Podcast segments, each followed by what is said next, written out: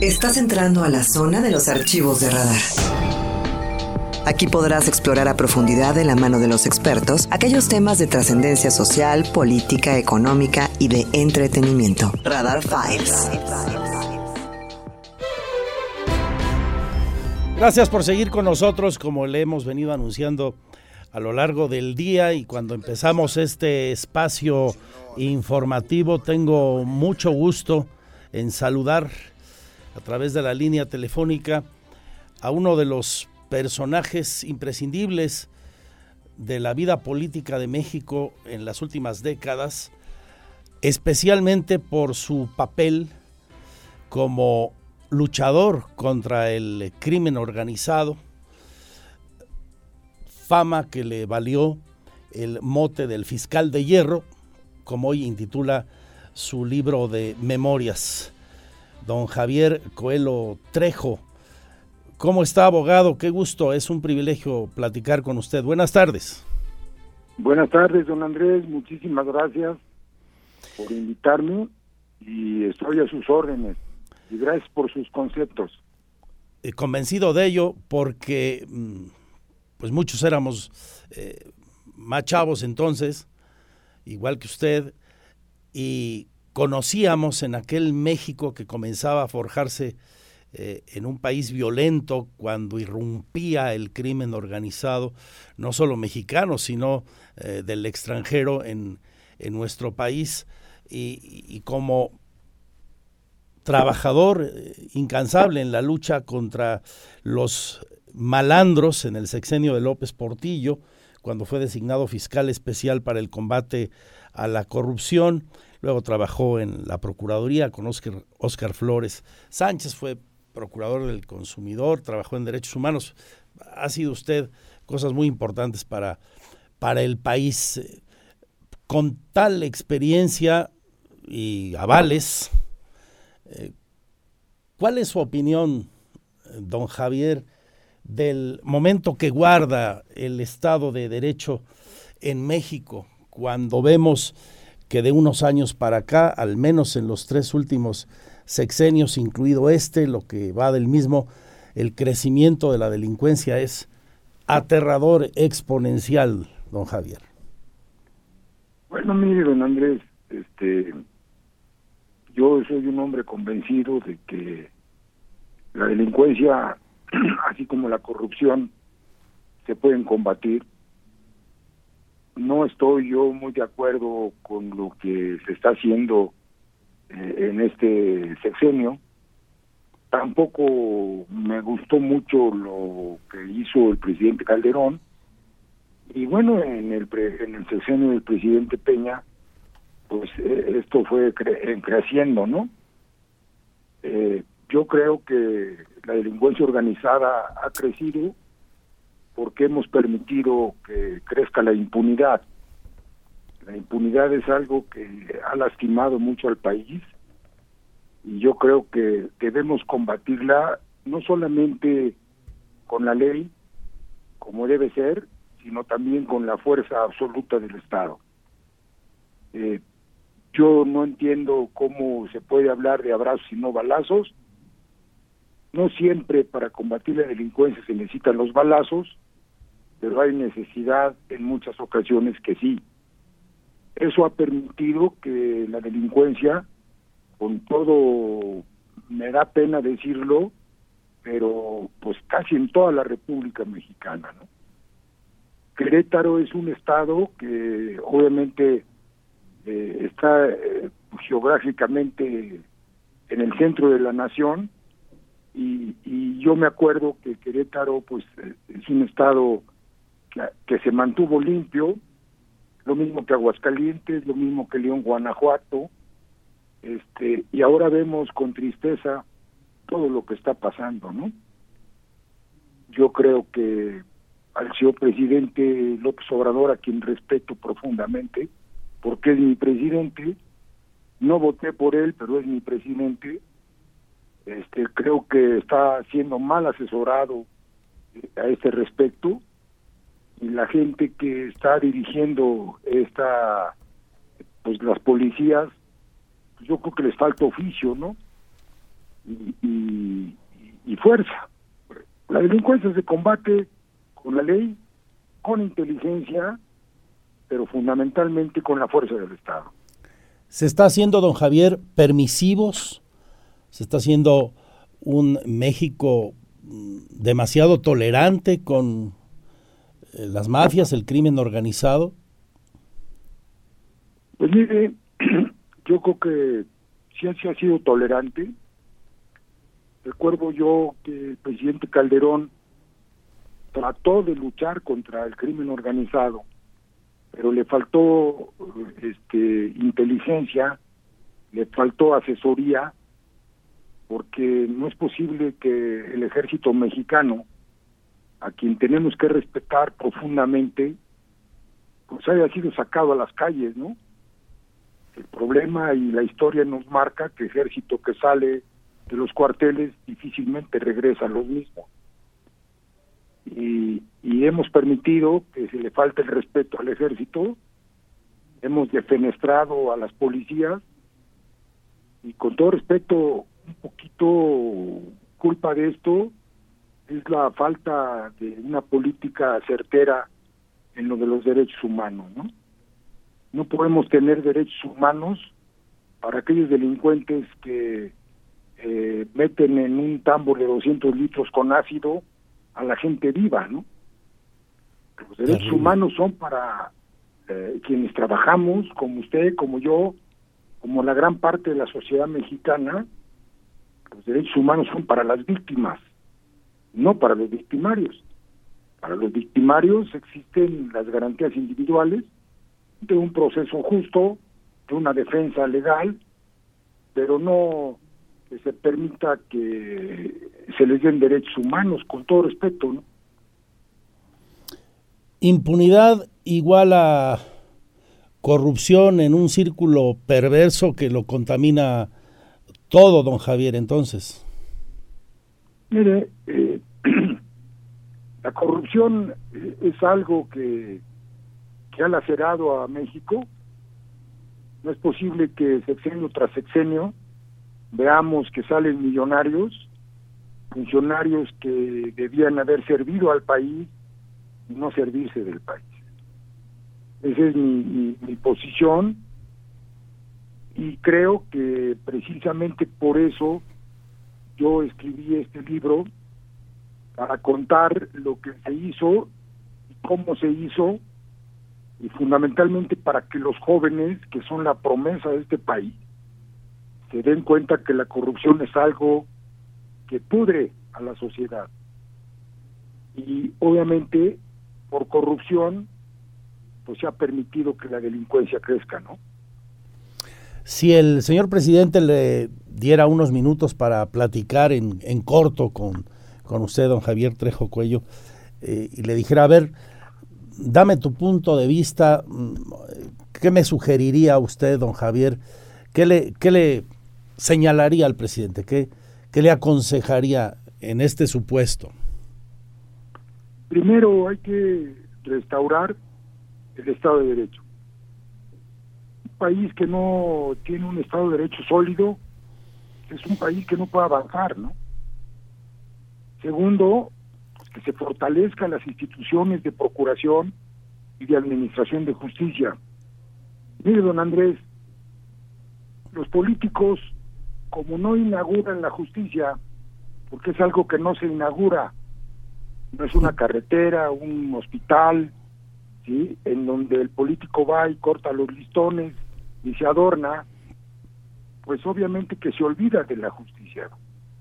Y la justicia es lo fundamental para que un país marche como debe marchar el nuestro, ¿no? Y tercero, pues que se aplique la ley tan fría como es, amigo. No podemos permitir o seguir permitiendo que en este país exista una justicia selectiva. La justicia es parejita. Quien comete un delito debe ser castigado. Si no es castigado, acuérdese usted que el que roba por primera vez si no se le castiga vuelve a robar. Que mata y no se le castiga vuelve a matar. Entonces, es la impunidad. Eso no lo podemos permitir Y obviamente el señor presidente es una gente que yo considero de buena fe. No puede llegar alguien a ser presidente de México si no llega con buena fe y convencido de que este país merece una justicia más pronta, más expedita.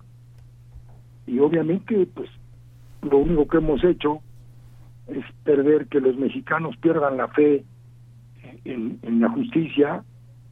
Acuérdese usted que los mexicanos teníamos cuatro grandes esperanzas, ¿no?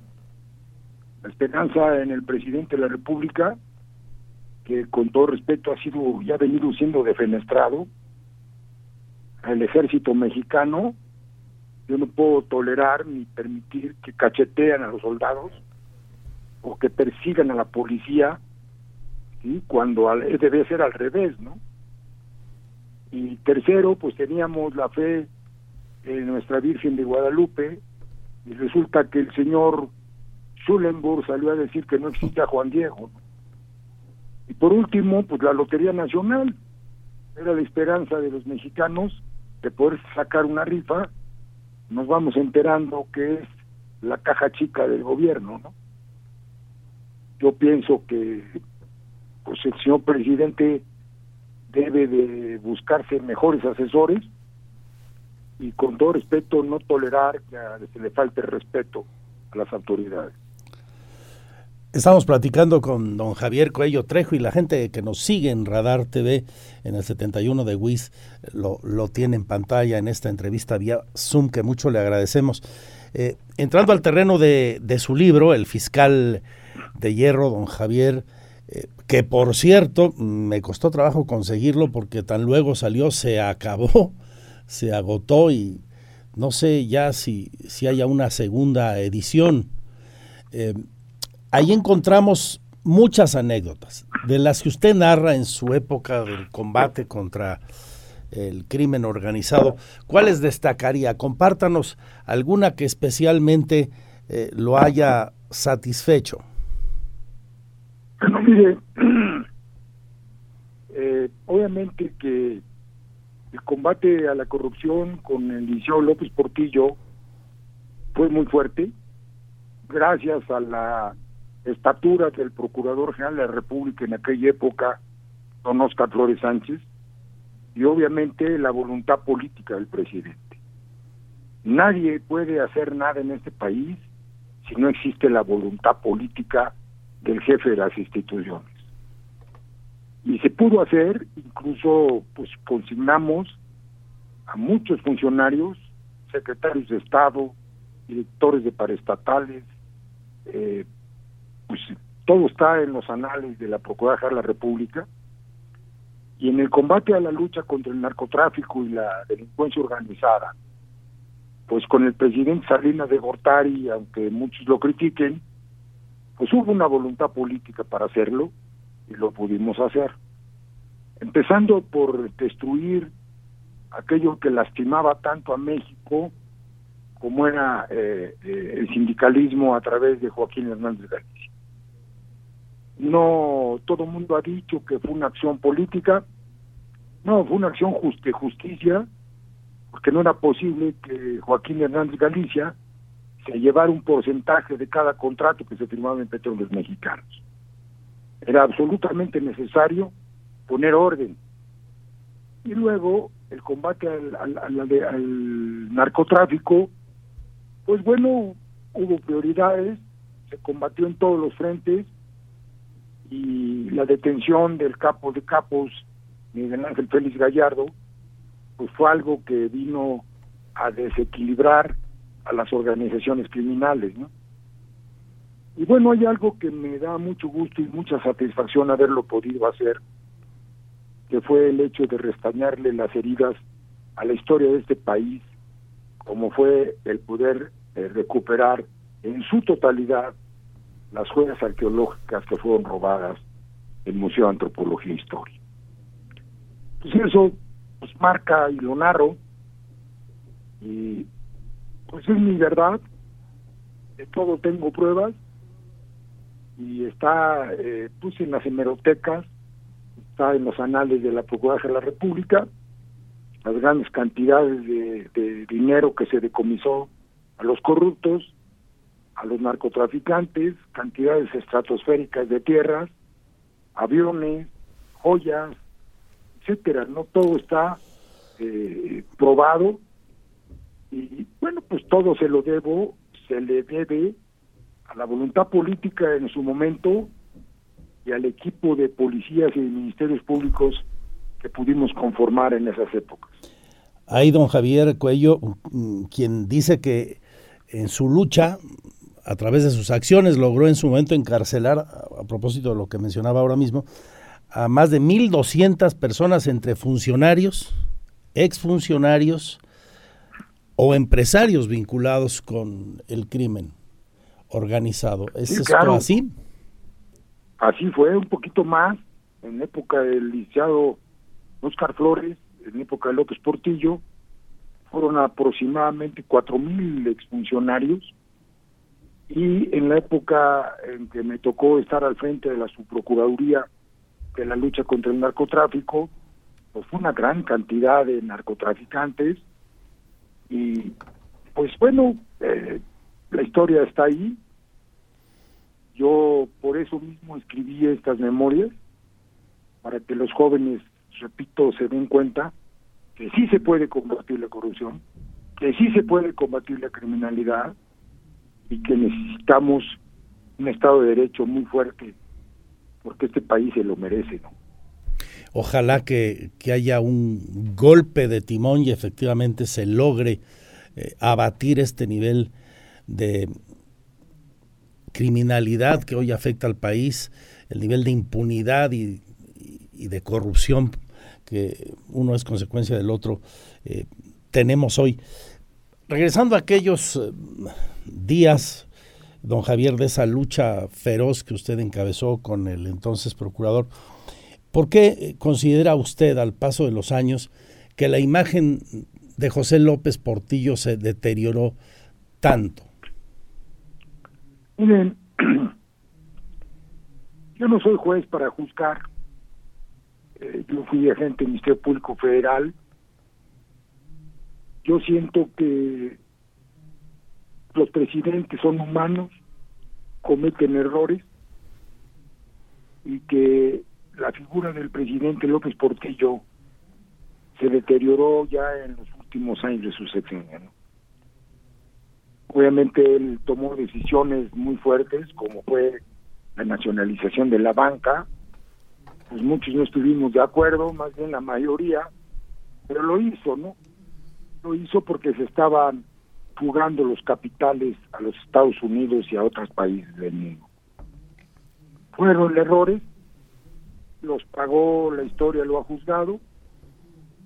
Creo que en lo que concierne a la corrupción, él sí tuvo voluntad política. Mire, hay un problema muy grave en los políticos. Los políticos tienen afectos. Y cuando uno tiene el poder, a veces el poder marea y se olvida uno de que, repito, hay que servir al país, no servirse del país. Yo respeto mucho la memoria del presidente López Portillo. A mí eh, me dio instrucciones muy precisas con Oscar Flores. No se hizo justicia selectiva. Pero bueno, este, pues cometió errores y ya la historia lo está juzgando. ¿no?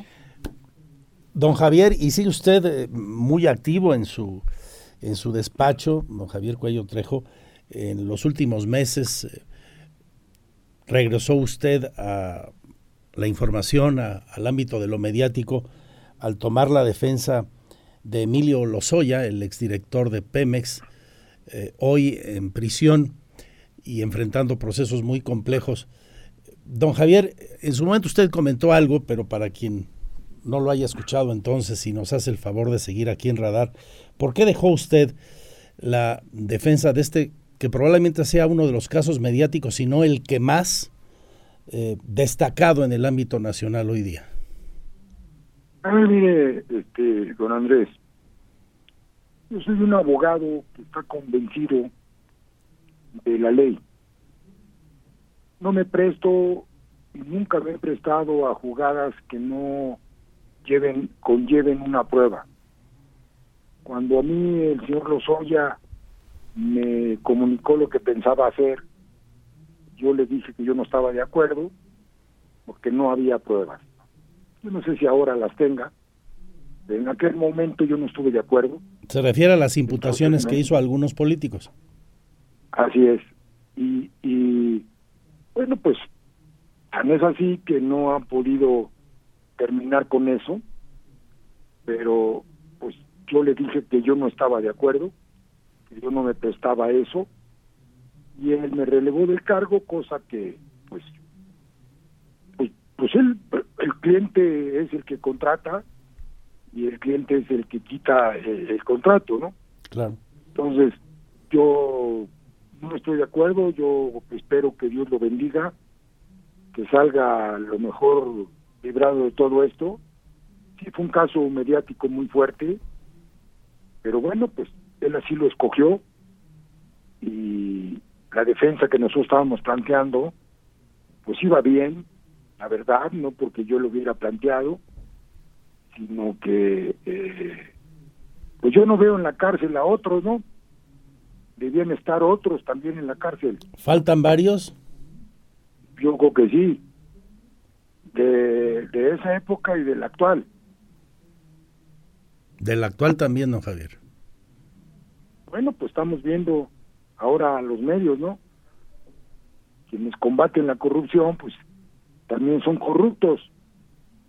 Entonces, pues eso ya señor presidente me gustó mucho lo que dijo en la mañanera, que hay que investigar, ¿no? Es fuerte lo que acaba usted de decir, quienes hoy combaten la corrupción también son corruptos. Pues bueno, pues eh, lo estamos viendo, ¿no? Habrá que ver si se llega hasta las últimas consecuencias en esas investigaciones, que seguramente usted se refiere a las que publicaron esta semana el Universal y el Reforma en los casos eh, Santiago Nieto y el señor fiscal Gertz Manero. Mire, yo quiero hacer, decirle una cosa eh, en relación con el fiscal Gertz Manero. Cuando yo leí lo que sacó el Universal, pues me sorprendió porque yo conozco al doctor Gertz Manero hace 40 años. Él fue el oficial mayor de la Procuraduría de la República en la época de don Pedro Ojeda Paullada cuando yo ingresé a la Procuraduría de la República. Lo conozco muy bien, es un hombre con todo respeto de prestigio. Yo no creo que haya comprado 102 automóviles. Yo le conozco, le conocí solamente un Mercedes-Benz viejito. Este, es un hombre que heredó mucho dinero y pues que tiene su universidad, ¿no? Ahora, pues, cometió errores, que los pague, ¿no? Yo no creo lo que sacó el Universal, con todo respeto, así se lo dije a la reportera que me habló, nada más que pues como no les gustó no lo publicaron, ¿no? Pues es importante en este caso y cualquier otro, decíamos, y, alguien de, su conocimiento y de respeto a las leyes podría estar de acuerdo conmigo en el sentido de que cuando eh, la fama pública de alguien es afectada, el caso del señor Nieto, el caso del señor Gertz o de quien se trate, pues eh, se tiene que llegar hasta las últimas consecuencias porque no se vale desprestigiar a alguien si no hay eh, las pruebas, los elementos suficientes. Y si en su caso las hubiere, pues que pague las consecuencias quien sea, ¿no? Pero que quede claro que no se vaya a quedar todo en una megabomba de humo, ¿no? O en un escándalo mediático. Le agradezco mucho, don Javier, esta conversación. a, usted, a usted le agradezco mucho y le mando un saludo afectuoso. Que sea usted muy feliz en esta Navidad y que el año nuevo sea muy próspero para usted y su familia. Igualmente, don Javier Cuello Trejo, para usted y toda nuestra audiencia. Muy buenas tardes, gracias por esta charla. Un abrazo.